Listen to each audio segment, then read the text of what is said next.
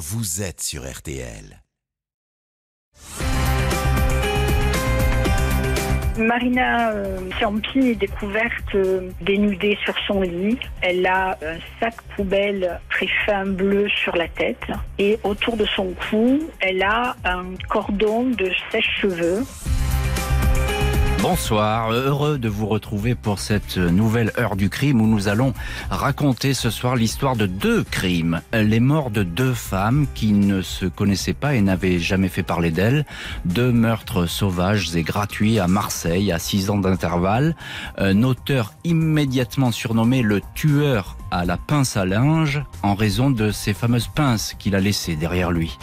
Deux morts qui auraient pu rester à jamais impunis s'il n'y avait pas eu l'ADN, ce sacro-saint ADN qui a permis de faire le lien entre ces affaires. Une trace génétique qui va conduire à un homme, à un nom et à un visage, celui d'un ancien gendarme réserviste, secouriste et fonctionnaire à la ville de Marseille, un certain Abdelkader Amrani, aujourd'hui âgé de 49 ans, qui sur Sur les sites de rencontres, avait pour pseudonyme Cruchot, comme le gendarme de Saint-Tropez, immortalisé par Louis de Funès.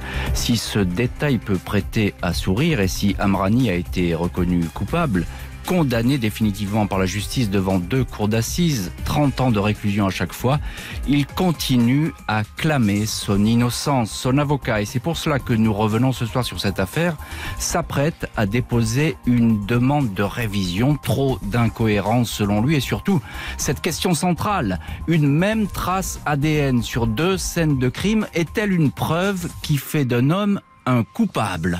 Ce sera l'enjeu de cette procédure de révision qui intervient trois ans après la clôture du dossier et 14 ans après le premier meurtre qui est imputé à celui qui se faisait surnommer Cruchot. Le doute peut-il profiter aux condamnés? Nous essaierons ce soir avec nos invités de répondre à cette interrogation. Les deux morts du tueur à la pince à linge, c'est l'enquête ce soir de l'heure du crime. À tout de suite sur RTL. 20h, 21h. L'heure du crime sur RTL. 20h, 21h. Jean-Alphonse Richard sur RTL. L'heure du crime.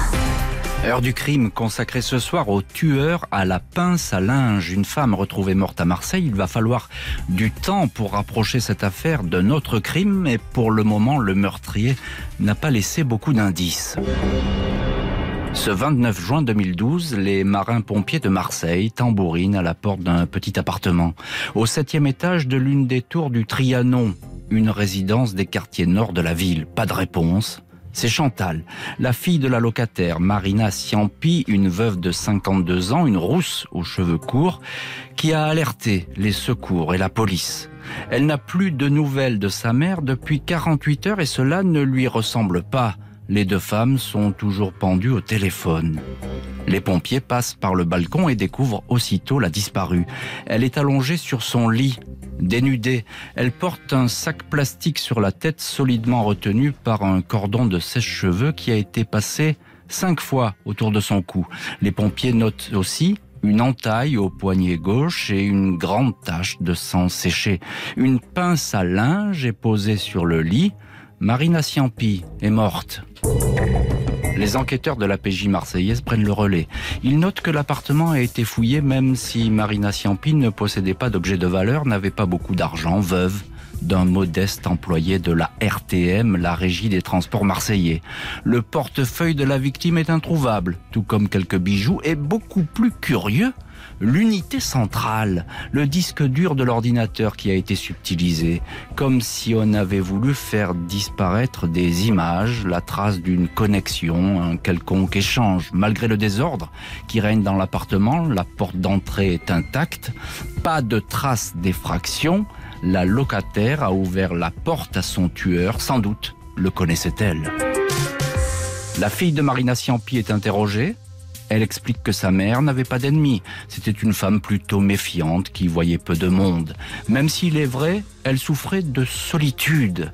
Elle avait parfois envie de refaire sa vie et de retrouver le grand amour. C'est pour cela qu'elle s'était inscrite puis désinscrite sur le site de rencontre Badou sur Internet, une messagerie électronique pour cœur solitaire, l'espoir de trouver l'âme sœur. La fille de la victime est également questionnée sur la présence incongrue de cette pince à linge sur les draps.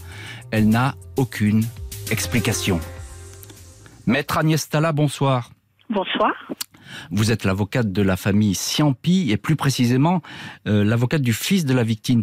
Parlez-nous, maître Stala, de la description de cette euh, scène de crime qui, je crois, euh, vous a beaucoup marqué quand vous en avez pris connaissance dans le dossier d'instruction. Marina euh, Siampi est découverte d'abord par les marins-pompiers qui vont pénétrer par le balcon de de la de l'appartement en pénétrant dans l'appartement du dessous et elle est donc dénudée sur son lit.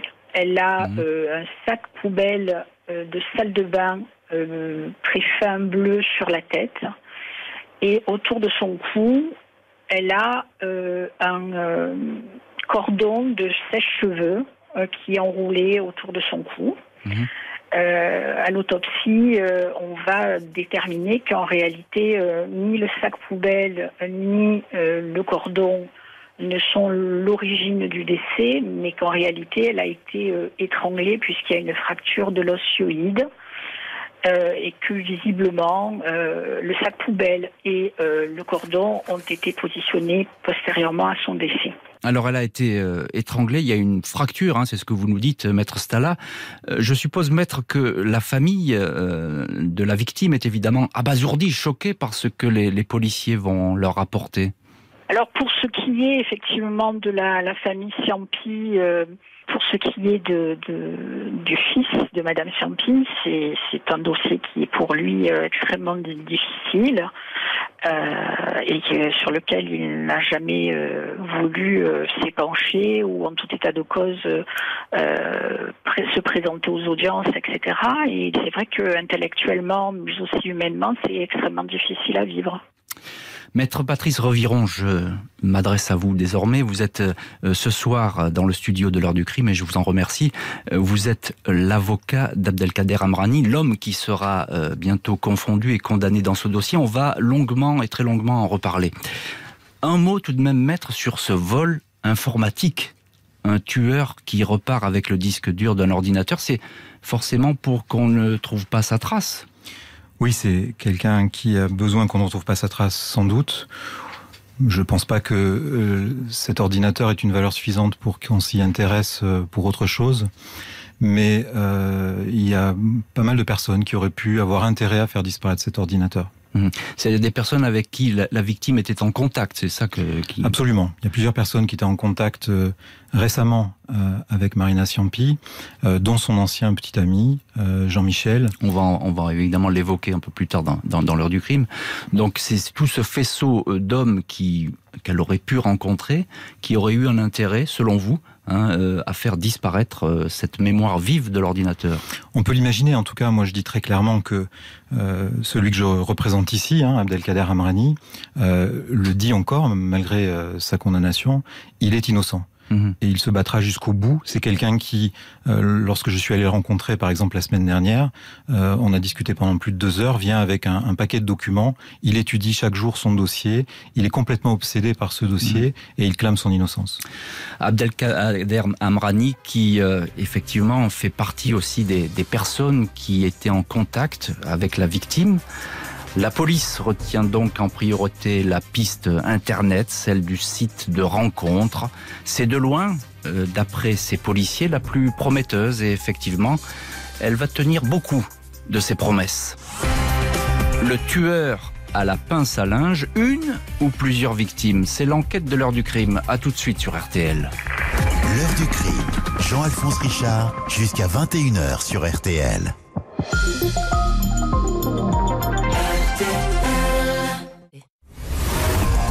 20h, 21h. L'heure du crime sur RTL. L'heure du crime ce soir avec les meurtres du tueur à la pince à linge à Marseille. Une première victime retrouvée.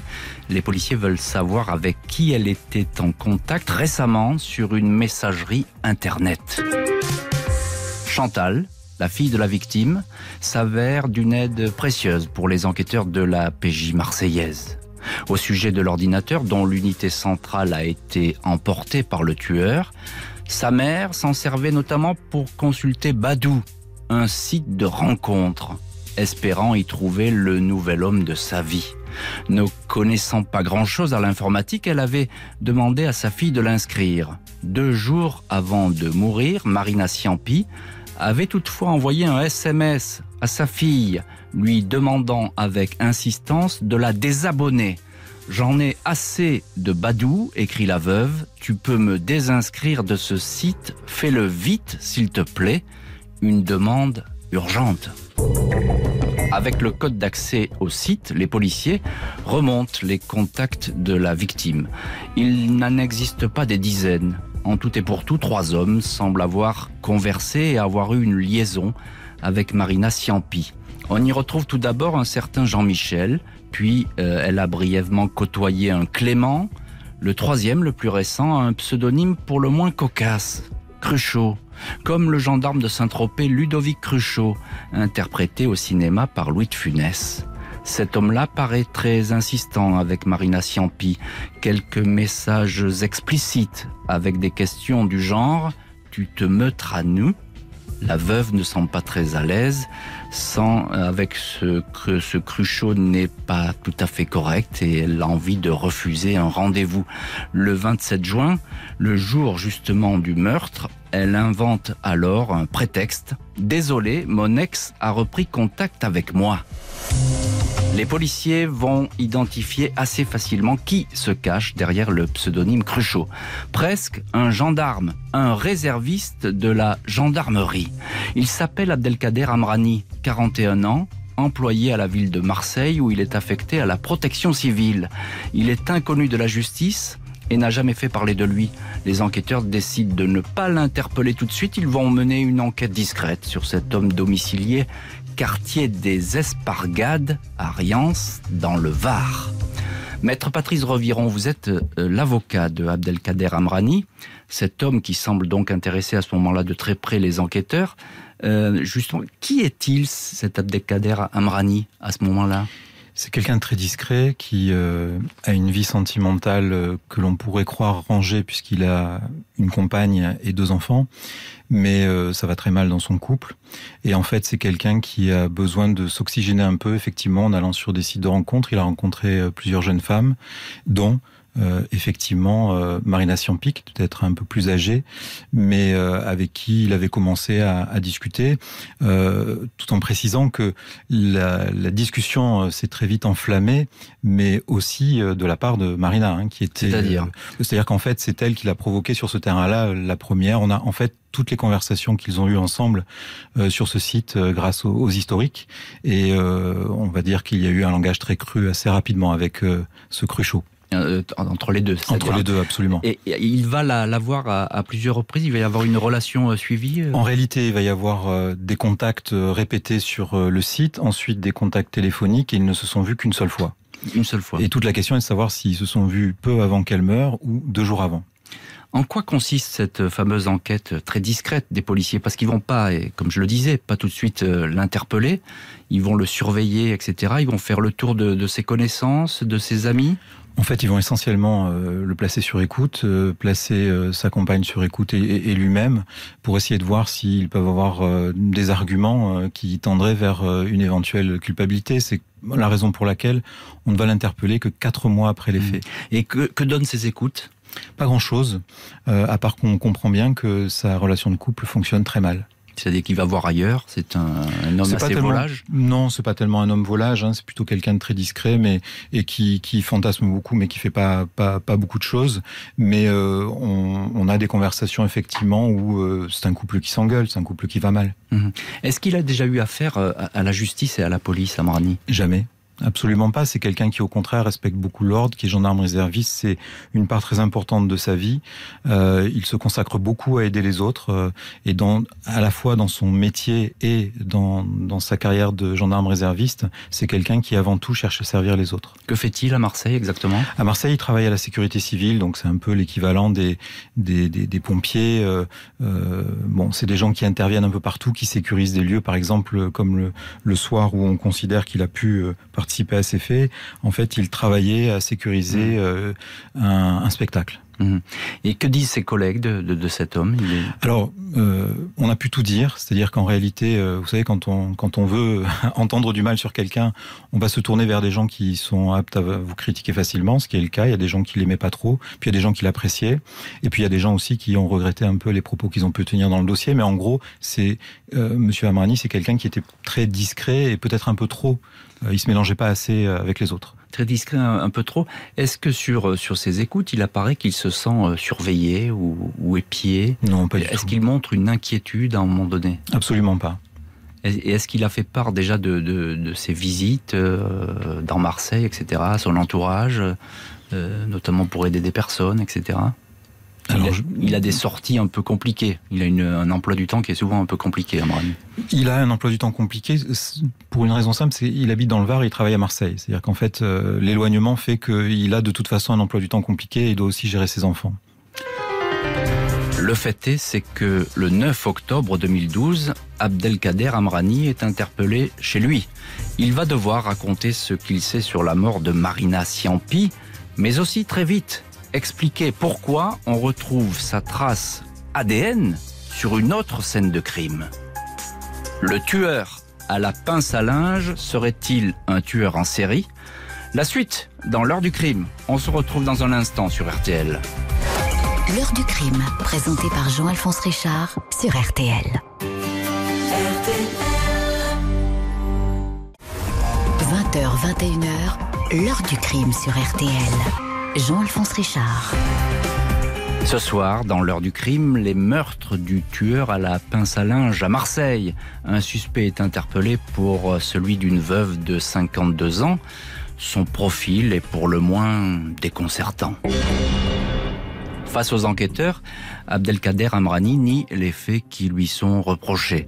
Le meurtre de Marina Siampi à la cité du Trianon dans les quartiers nord de Marseille. Oui, il était bien en contact avec elle sur un site de rencontre. Ils ont eu un début de relation. Le vendredi 22 juin, Marina l'a invité chez lui. Ils ont couché ensemble. En revanche, il n'était pas chez elle le 27, le jour du crime. Il était à son travail. En se penchant sur la vie d'Abdelkader Amrani, les policiers se sont aperçus qu'il ne disait peut-être pas toujours la vérité, ou dans tous les cas qu'il avait un penchant pour le secret, la dissimulation, une espèce de double vie. Même ses propres parents, avant cette histoire, auraient ignoré qu'il avait une compagne et deux enfants de 10 et 6 ans. Amrani est actif sur de nombreux sites de rencontres plus ou moins libertins, utilisant le sobriquet Cruchot ou encore Raptor 123. Il s'y présente, mais c'est de bonne guerre sur ses messageries sous un profil de fonctionnaire célibataire et sans enfant. Dans la chambre mise à sa disposition par la protection civile, un authentique cafarnaum pour le moins crasseux, la police a saisi des clés USB bourrées de photos porno. Son ordinateur abonde de connexions sur des sites de rencontres, des exhibitions dénudées, des scènes de X. Avec cette constante, Amrani semble obsédé par les femmes mûres, 50 ans et plus, et même parfois beaucoup plus. L'ADN de Abdelkader Amrani correspond à celui trouvé sur la scène de crime, présent à divers endroits de l'appartement, sauf curieusement sur la cordelette du sèche-cheveux qui a servi à enserrer le cou de la victime. C'est un autre ADN masculin qui s'y trouve. Le suspect dément toute implication, mais il n'échappe pas à la mise en examen. Il est écroué pour le meurtre de Marina Siampi. Maître Patrice Reviron, du barreau d'Aix-en-Provence. Vous êtes l'avocat d'Abdelkader Amrani. Euh, votre client à ce moment-là est donc mis en examen. Il est écroué. Euh, on a dit qu'il démentait absolument tout ce qui lui était reproché. Il nie. Euh, Qu'est-ce qu'il dit sur son emploi du temps le jour du crime, ce 27 juin? Alors c'est compliqué pour lui parce qu'on vient l'interroger quatre mois après les faits. Donc c'est toujours difficile, hein, surtout quand on est dans des conditions de garde à vue, de se rappeler de tout. Mais on a réussi en fait à retracer son emploi du temps euh, grâce notamment à ces appels téléphoniques qui permettent de, tracer en fait tout ce qu'il a pu faire dans la journée.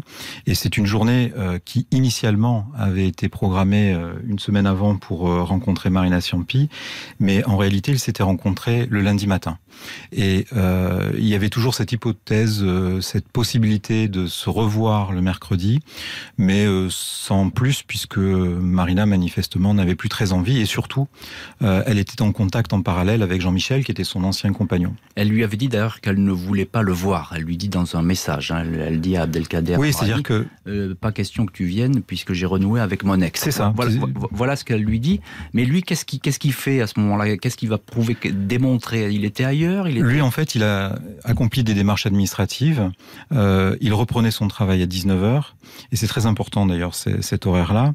Euh, on pourra éventuellement en reparler parce que par rapport à la datation de la mort, euh, il y a vraiment euh, des calculs très étranges qui ont été faits dans ce dossier. Mais toujours est-il que lui, on, sait à peu près tout ce qu'il a fait. Et la question qui était posée, c'est de savoir s'il a pu rencontrer Marina cet après-midi-là. Lui dit que non. Euh, les enquêteurs disent que oui. Les enquêteurs disent que oui. Mais ils ne prouvent pas formellement qu'il ne pouvait pas être là à ce moment-là. Alors, c'est impossible de prouver qu'on n'est pas là. Par contre, démontrer qu'il l'a vu le lundi matin, ça c'est quelque chose qu'on a pu faire dans le dossier. Et surtout, euh, démontrer que euh, quand il s'en va et quand il quitte la proximité du quartier euh, où vit Marina, Marina est encore en vie, elle lui envoie un SMS à 18h40. Donc il y a cet emploi du temps qui reste flou. Alors deuxième question d'importance évidemment parce que c'est l'axe central même de ce dossier, c'est l'ADN. Euh, comment expliquer, euh, maître Reviron, comment expliquer euh, ces traces ADN qui appartiennent à votre client Abdelkader Amrani sous les ongles de la victime? Alors c'est relativement simple. Quand on, on, a un contact intime avec quelqu'un, euh, il y a des études qui permettent de montrer que dans certains cas, on peut se retrouver avec de l'ADN qui va rester euh, un jour, deux jours, peut-être même plus. Et il y a notamment une étude, cette fois-ci à l'inverse, qui a montré que euh, un, un, auteur de faits criminels qui a fui pendant 48 heures, on pouvait retrouver l'ADN de sa victime 48 heures après sous ses ongles, alors que lui était pas mort. Hein, il était, il mmh. était en vie, il avait continué d'être actif.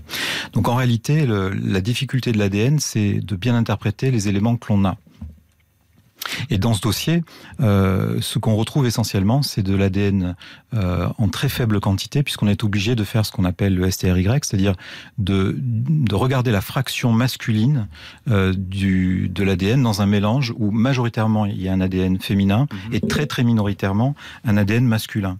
Et, et donc on va retrouver essentiellement du STRY dans ce dossier à plusieurs endroits, mais qui, à mon sens, démontre que euh, Abdelkader Amrani, quand il quitte Marina Siampi, elle est en vie. Ce que, ce que vous dites, c'est que cet ADN, il provient finalement d'une étreinte qu'il a eu avec euh, il y a eu un rapprochement. c'est ça? Oui il y a eu un rapprochement physique entre eux euh, c'est reconnu. Et ensuite on nous dit que c'est impossible c'est en fait le raisonnement qui a été tenu par la cour d'assises c'est que c'est impossible que cet ADN reste euh, sous les ongles euh, aussi longtemps. Or il y a des études qui démontrent le contraire donc ça, c'est une bataille d'experts hein, oui. Euh, que vous allez sans doute utiliser lorsque vous présentez. C'est un des axes. Alors, euh, une révision, ça prend très longtemps. Bien sûr, mais ça va prendre des cas, mois, voire des années. Et effectivement, c'est un des deux. Enfin, il y a deux axes essentiels par rapport aux preuves scientifiques. C'est la datation de la mort et l'ADN. Et l'ADN. Et puis j'ai encore une question quand même parce que c'est, il a un profil très troublant, euh, Amrani. Ça, ça, ça prêche pas en sa faveur. Hein, ces sites rencontres, cette, cette espèce d'obsession pornographique en permanence. Alors, l'expert informatique a dit que, euh, parce que je lui ai posé la question, je dis bon, on retrouve énormément de photographies, c'est simplement des consultations de sites et ça laisse des petites photographies euh, sur sur l'ordinateur. Je lui dis si, si on expertise votre ordinateur, qu'est-ce qu'on retrouvera? Il dit je préférerais qu'on le fasse pas. Donc selon vous, ce n'est pas concluant aussi? Non, pas du tout. Cette espèce euh, d'obsession et de... Pas du tout, c'est pas plus une obsession que beaucoup de gens qui nous écoutent. Et est-ce qu'il y a eu euh, d'autres euh, personnes qui se sont plaintes de lui, euh, qui auraient pu se plaindre de lui, des, des, personnes avec qui il était en contact sur ces messageries? Alors justement non. Et il y a une jeune femme qui est venue témoigner, euh, qu'il a rencontré grâce à ce site de rencontre euh, et qui disait que tout s'était très bien passé. L'ADN, donc toujours et encore, n'a pas fini de parler. Celui d'Abdelkader Amrani figure sur la scène de crime de Marina Siampi.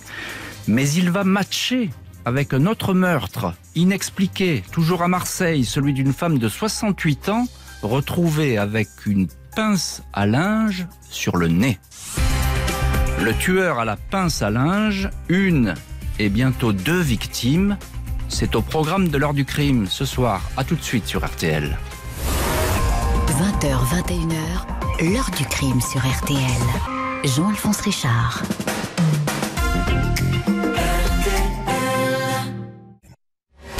L'heure du crime, présentée par Jean-Alphonse Richard sur RTL. Heure du crime consacrée ce soir au tueur à la pince à linge. À Marseille, un suspect est écroué pour un premier meurtre, celui d'une femme de 52 ans.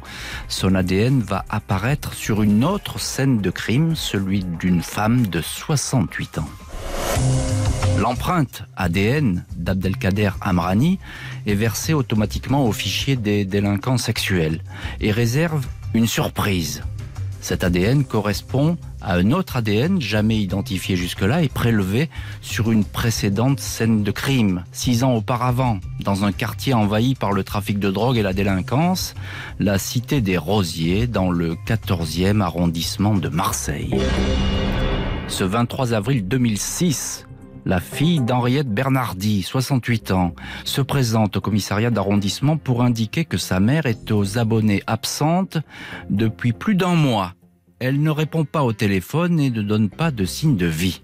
La police se rend au troisième étage d'une HLM. La porte du studio est close. Personne ne se manifeste après les coups de sonnette. Les policiers entrent par le balcon. Henriette Bernardi repose au sol à moitié dénudée, une paire de collants obture sa bouche, un baillon sur les lèvres, une pince à linge jaune sur le nez. L'ADN, qui correspond désormais à celui d'Amrani, est retrouvé ici encore sous les ongles de la victime. À l'époque, faute d'autres indices plus concluants, l'affaire est classée. La conclusion est même surprenante, il s'agirait d'un suicide. Maître Stala, euh, vous êtes euh, l'avocate de la famille Bernardi et puis aussi l'avocate euh, de la famille Ciampi. Je m'arrête avec vous une minute. Après la découverte du meurtre de Marina Ciampi, a-t-on fait un rapprochement avec celui ancien, certes, mais très similaire de celui d'Henriette Bernardi, avec ce détail, cette pince à linge? Non, on fait pas du tout le rapprochement immédiatement parce que d'abord entre 2012 et 2006, euh, bah, il s'est écoulé un certain nombre d'années et on fait le rapprochement euh, entre les deux faits parce que on va dans l'enquête Siampi faire euh, un prélèvement euh, salivaire avec euh, son accord à l'accusé, enfin aux mises en cause, et on va trouver effectivement une concordance entre les prélèvements faits sur les ongles de la victime, la culotte, etc., et que ultérieurement les empreintes génétiques sont envoyées à un fichier qui s'appelle le FNAEG. Il va y avoir un rapprochement et on va découvrir à ce moment-là que l'empreinte génétique de euh, Kader euh, va être la même que celle retrouvée sous les ongles de Madame Henriette Bernardi. Avec cette correspondance ADN et le fait donc qu'une pince à linge a été retrouvée dans les deux appartements, les enquêteurs voient leur conviction renforcée. Henriette Bernardi et Marina Ciampi ont été tués par un seul et même homme. Le seul profil qui corresponde et le seul nom qui apparaît alors est celui d'Abdelkader Amrani. Pas de doute pour le juge d'instruction. Deuxième mise en examen pour meurtre. Maître Patrice Reviron, vous êtes euh, l'avocat d'Abdelkader Amrani, euh, celui qui est euh, à ce moment-là dans l'enquête le principal suspect de, ces deux meurtres. comment, alors, nouvelle question, comment Amrani explique que son ADN soit retrouvé une nouvelle fois sous les ongles d'Henriette Bernardi, ce premier meurtre qu'on a oublié Alors, c'est sûr, ou sous les ongles. Et en fait, l'explication est très simple. Ce qui aurait été inquiétant, c'est si Monsieur Amrani n'avait pas d'explication. Il en a une. en plus d'être être gendarme réserviste, il faisait régulièrement le recensement. Euh, c'est un, un exercice que l'on fait régulièrement pour compter la population. Et donc, euh, on prend des quartiers, on détermine un quartier et on va euh, recenser euh, par échantillonnage d'un quartier toutes les personnes qui y habitent. C'est ce que faisait Monsieur Amrani. Et donc, il était amené dans un quartier très difficile. Oui, personne ne voulait travailler. il était amené à rentrer parfois à l'intérieur du domicile des gens. Normalement, il, il, dépose une enveloppe avec des documents à remplir, mais il y a des personnes qui soit écrivent mal, soit sont un peu âgées, qui ont besoin d'être aidées. Et a priori, lui ne s'en rappelle pas, bien sûr, six ans après, mais a priori, c'est ce qu'il a dû faire, euh, être en contact avec cette dame pour l'aider à remplir euh, le recensement, d'autant que euh, la période estimée de sa mort, on la retrouve deux mois après sa mort, mais la période estimée de sa mort correspond exactement au moment où il se retrouvait à faire le recensement. Donc il a une explication tout à fait logique pour expliquer pourquoi il a pu être en contact avec cette dame. si elle a été tuée peu de temps après qu'il ait eu ce contact, euh, on peut retrouver son ADN avec euh, le contact physique, ne serait-ce que de se serrer la main. Euh, il a pu laisser son ADN, on ne sait pas si c'est sur ou sous les ongles, encore une fois, qui peut se retrouver sans pour autant qu'il ait participé au crime. Vous, pensez qu'une seule poignée de main permet euh, dépôt d'une trace ADN sous des ongles Alors c'est pas sous, hein, c'est encore une fois sur ou sous, c'est important. Euh, et oui, bien sûr, euh, si vous êtes vous-même, alors après on peut imaginer plein de scénarios, mais à six ans d'intervalle on peut pas, on, peut pas être concret. Mais si vous-même vous, êtes transpirant, si vous avez subi une agression, parce que dans ce quartier il a subi à plusieurs reprises des agressions, vous pouvez soit avoir du sang sur vous, soit euh, ne serait-ce qu'en transpirant de façon intense, euh, déposer facilement euh, de grandes quantités. On n'est on n'est pas on n'est pas égaux face aux dons qu'on peut faire aux autres de notre ADN. Est-ce qu'il a une preuve, Amrani, de, de cette rencontre, de, de cette visite Lui, il n'a pas de preuve. Hein. C'est ou, un témoin. Voilà, il n'y a pas de preuve, il n'y a pas de témoin. La, la seule chose qu'il peut dire, c'est que oui, c'est pas anormal qu'on retrouve un contact physique entre lui et cette dame. Abdelkader Amrani nie farouchement les deux meurtres, mais la justice ne l'entend pas du tout de cette oreille. Il est renvoyé devant une cour d'assises. Le meurtrier à la pince à linge, deux femmes tuées, un seul suspect. C'est l'heure du crime. On se retrouve tout de suite sur RTL. L'heure du crime. Jean-Alphonse Richard, jusqu'à 21h sur RTL.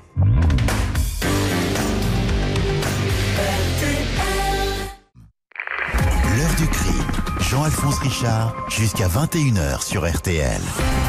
Heure du crime, consacrée ce soir au tueur à la pince à linge. Deux meurtres de femmes, deux scénarios très ressemblants et en même ADN masculin retrouvé sur les lieux. Abdelkader Amrani va donc être jugé. Le 24 novembre 2016, Abdelkader Amrani comparé devant la cour d'assises d'Aix en Provence. Cet homme, père de famille, fonctionnaire au sein de la protection civile à Marseille, n'a jamais cessé de clamer son innocence, et ce, en dépit des charges qui paraissent accablantes. Son ADN sous les ongles des deux femmes tuées à six ans d'intervalle, un profil d'obsédé sexuel et de dissimulateur qui ne prêche pas en sa faveur. Malgré ces éléments, sa défense va tout faire pour souligner les contradictions, les approximations qui foisonneraient selon elle, dans le dossier. L'ancien petit ami de Marina Ciampi, convoqué comme témoin, est passé sur le grill. Lui aussi a rencontré la victime grâce à un site de rencontre. Il s'était vu pendant un an, puis Marina, lassée de voir cet homme marié rester avec son épouse, l'avait congédié.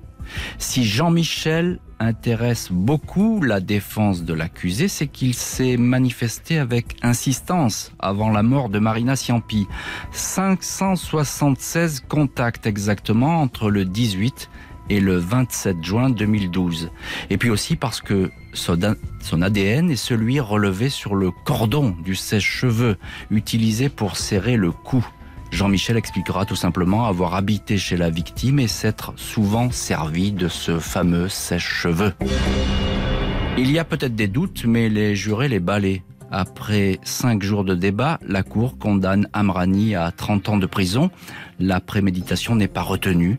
Le verdict, 30 ans, sera confirmé lors d'un procès en appel. Amrani est considéré comme le seul coupable des meurtres de Henriette Bernardi et Marina Ciampi.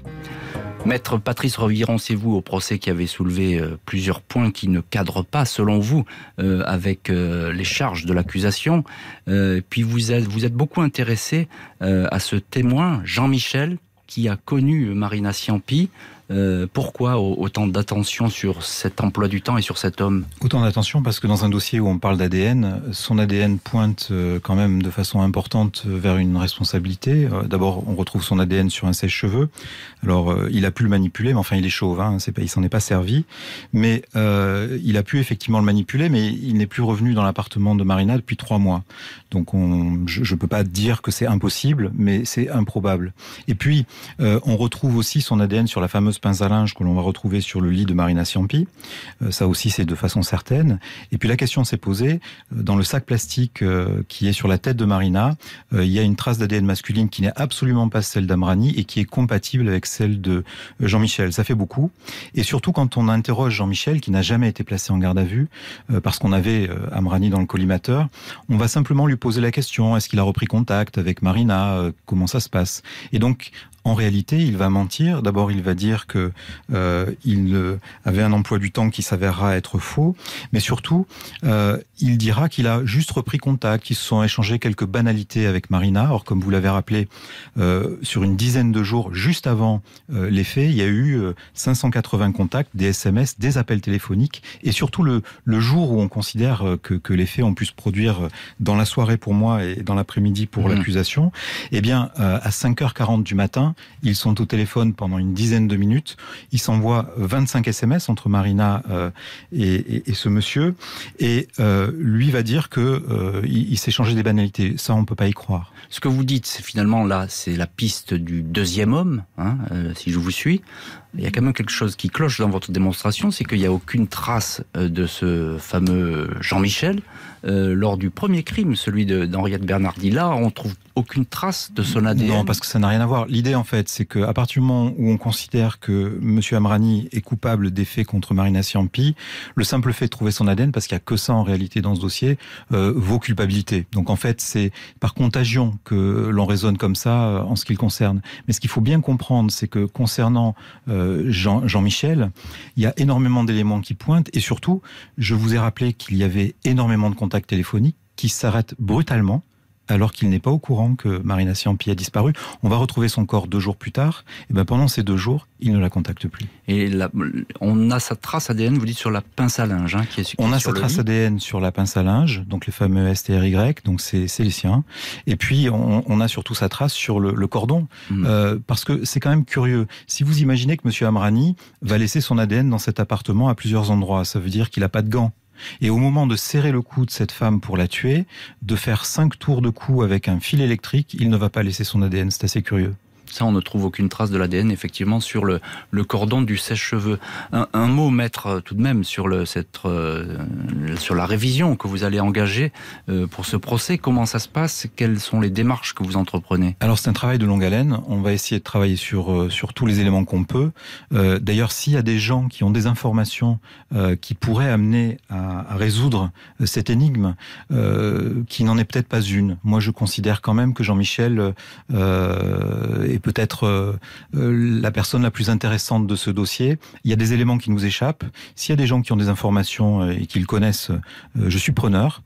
ça m'intéresserait beaucoup parce que en réalité, on peut pas parler de tout ce qu'il y a dans ce dossier, mais il y a quand même énormément d'éléments très troublants.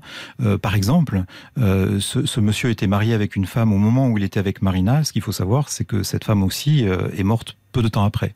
Ça, c'est tout à fait troublant. Donc, j'en sais rien, je ne sais pas de quoi elle est morte. C'est peut-être euh, un hasard. Il y a beaucoup de hasard apparemment dans, cette affaire et beaucoup de, euh, de, de, circonstances. Un, un, petit mot quand même, maître. Euh, techniquement, comment ça se passe une révision? Vraiment Alors techniquement, il faut apporter des éléments qui permettent de douter, euh, d'apporter un doute sur la, la culpabilité de quelqu'un suffisamment pour qu'on ait envie de provoquer un nouveau procès pour rejuger une personne si elle est encore en vie. Et j'espère que ce sera le cas pour Monsieur Amrani pour pouvoir refaire un procès avec ces nouveaux éléments. Maître Stala, vous représentez-vous les, parties civiles, euh, les deux familles des deux victimes. Euh, on, vient d'entendre votre confrère, Maître Patrice Reviron. Est-ce que vous êtes euh, surprise, vous, par cette demande de révision? Je, crois malheureusement que c'est dans le droit fil de ce que M. Amrani nous a montré jusque-là. Il ne reconnaît pas les faits et je crois qu'il ne le reconnaîtra jamais. Et je crois qu'il a une psychologie euh, particulière qui avait été parfaitement décrite par les experts, euh, qui euh, ne m'étonne pas là-dessus. je, je m'y attendais presque. Qu'en pensent euh, vos clients, les familles? Est-ce qu'elles sont surprises? Ça va être très difficile pour euh, les deux familles. Ça, je le sais. Mais euh, nous serons toujours à, leur côté. En tout cas, il y aura toujours un, conseil et un avocat pour, pour leur tenir la main dans ces épreuves. Je pense que c'est une nouvelle fois une épine du une épine plantée dans le cœur des, des victimes, mais ils ne sont plus à près aujourd'hui. Une épine plantée dans le cœur des victimes. On verra donc si la justice accorde la révision, ce qui ouvrirait la voie à un nouveau procès pour Abdelkader Amrani, condamné définitivement et considéré judiciairement comme le tueur à la pince à linge. Merci beaucoup, maître Patrice Reviron d'avoir été ce soir avec nous euh, dans l'heure du crime. Et aussi merci beaucoup, maître Agnès Tala, d'avoir été au téléphone. Tous les deux invités ce soir de l'heure du crime. Merci à l'équipe de l'émission. Justine Vignot, Marie Bossard à la préparation, Marc Bisset à la réalisation. Merci à toutes et tous pour votre fidélité. C'est un vrai plaisir de partager avec vous chaque soir 7 heures avec vous.